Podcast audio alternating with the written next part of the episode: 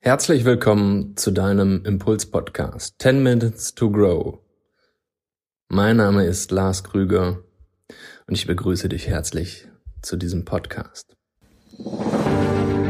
10 Minutes to Grow.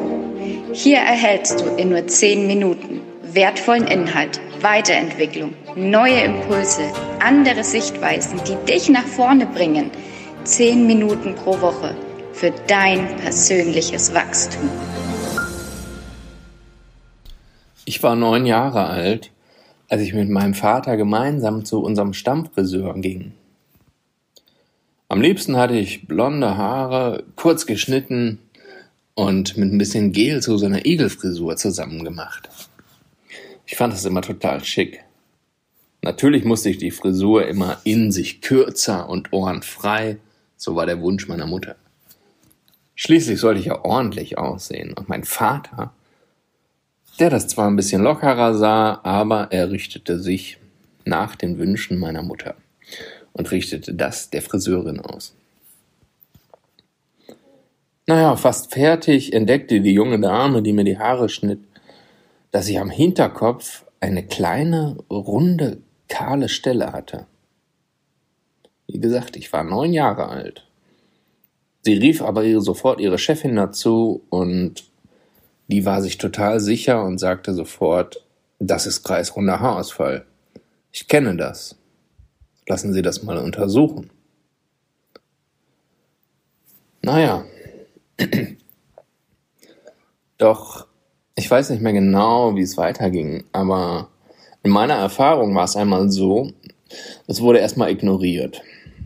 Und so nach dem Motto, na, ach, das gibt sich schon wieder. Scheinbar eine Fehleinschätzung. Nach recht kurzer Zeit verlor ich nach und nach immer mehr Haare. Es bildeten sich immer mehr kahle Stellen, bis die kreisförmigen Flecken sich irgendwann trafen und letztendlich eine riesige Fläche ergaben. Letztendlich hatte ich fast keine Haare mehr auf dem Kopf. Super.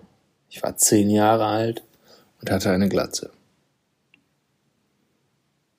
Naja, ein halbes Jahr nach der Entdeckung wurden meine Eltern dann wirklich aktiv und wir machten einige Termine, unter anderem in Düsseldorf in der Uniklinik aus.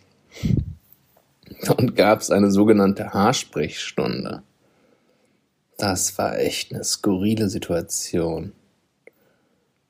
Beim ersten Termin wurde ich vollständig untersucht. Es wurden Fotos gemacht, Blutwerte gecheckt und der ganze Körper wurde betrachtet. Dabei fiel übrigens auf, dass ich zwei Muttermale hatte, die scheinbar verdächtig aussahen. Damals gab es noch einen Professor, er hieß Professor Dr. Rutziker und er möge es mir hier nachsehen, aber naja, er pflegte immer diese Worte zu sagen und er hatte so einen Akzent halt dabei. Und sagte, oh, oh, gefährlich, Dreck wegschneiden, müssen wir Dreck wegschneiden. und ja, das aufgrund dieses Akzent und dieser skurrilen Situation war das bis heute, oder es ist bis heute immer noch eine skurrile Situation und ähm, ein beliebtes Zitat in unserer Familiengeschichte. Naja, falls ich mal bei einem Professor vor Ort sind, falls du da mal bist, guck mal unter den Schreibtisch. Da gibt es auch eine schöne Anekdote zu. Und zwar, wir mussten mal drauf ihn, auf ihn warten, so beim Ersttermin oder zweiten, irgendwie so war das. Und ich war mit meinem Vater da und uns war die Wartezeit einfach irgendwann zu lange. Und mein Vater nahm kurzerhand einfach mal den Stempel, drückte den auf das Stempelkissen, platzierte ihn unter den Schreibtisch. Naja, ich war so 10, 12 Jahre alt in dem Zeitpunkt. Und ich fand das sehr witzig und es zeigte mir, dass mein Vater echt auf meiner Seite war. Er stand zu mir und versuchte mich aufzumuntern. Total cool. Naja, und dann haben wir halt an diesem Termin einige Eingangsuntersuchungen gemacht und es wurde, äh, wurde beschlossen, dass man doch mal so eine Desensibilisierung machen könnte. Okay, angeblich gab es da irgendwie 80 Prozent und mehr äh, Erfolgschancen. Aber Desensibilisierung, bitte, was ist das denn? Naja, im Endeffekt wurde eine Tinktur auf die Kopfhaut aufgetragen, die eine künstliche Allergie auslösen sollte, so dass der Körper diese Allergie bekämpft und nicht die eigenen Haare. Weil, wie gesagt, es ist eine Autoimmunerkrankung. Das Körpersystem, das innere Schutzsystem, greift eigenes Gewebe, Gewerbe an. Äh, Gewebe an. So, mein Gott, was ist denn da los? Wortfindungsstörung.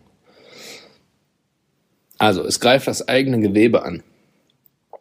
Und ähm, deswegen gab es diese Desensibilisierung, dass halt eine künstliche Allergie aufgetragen wurde.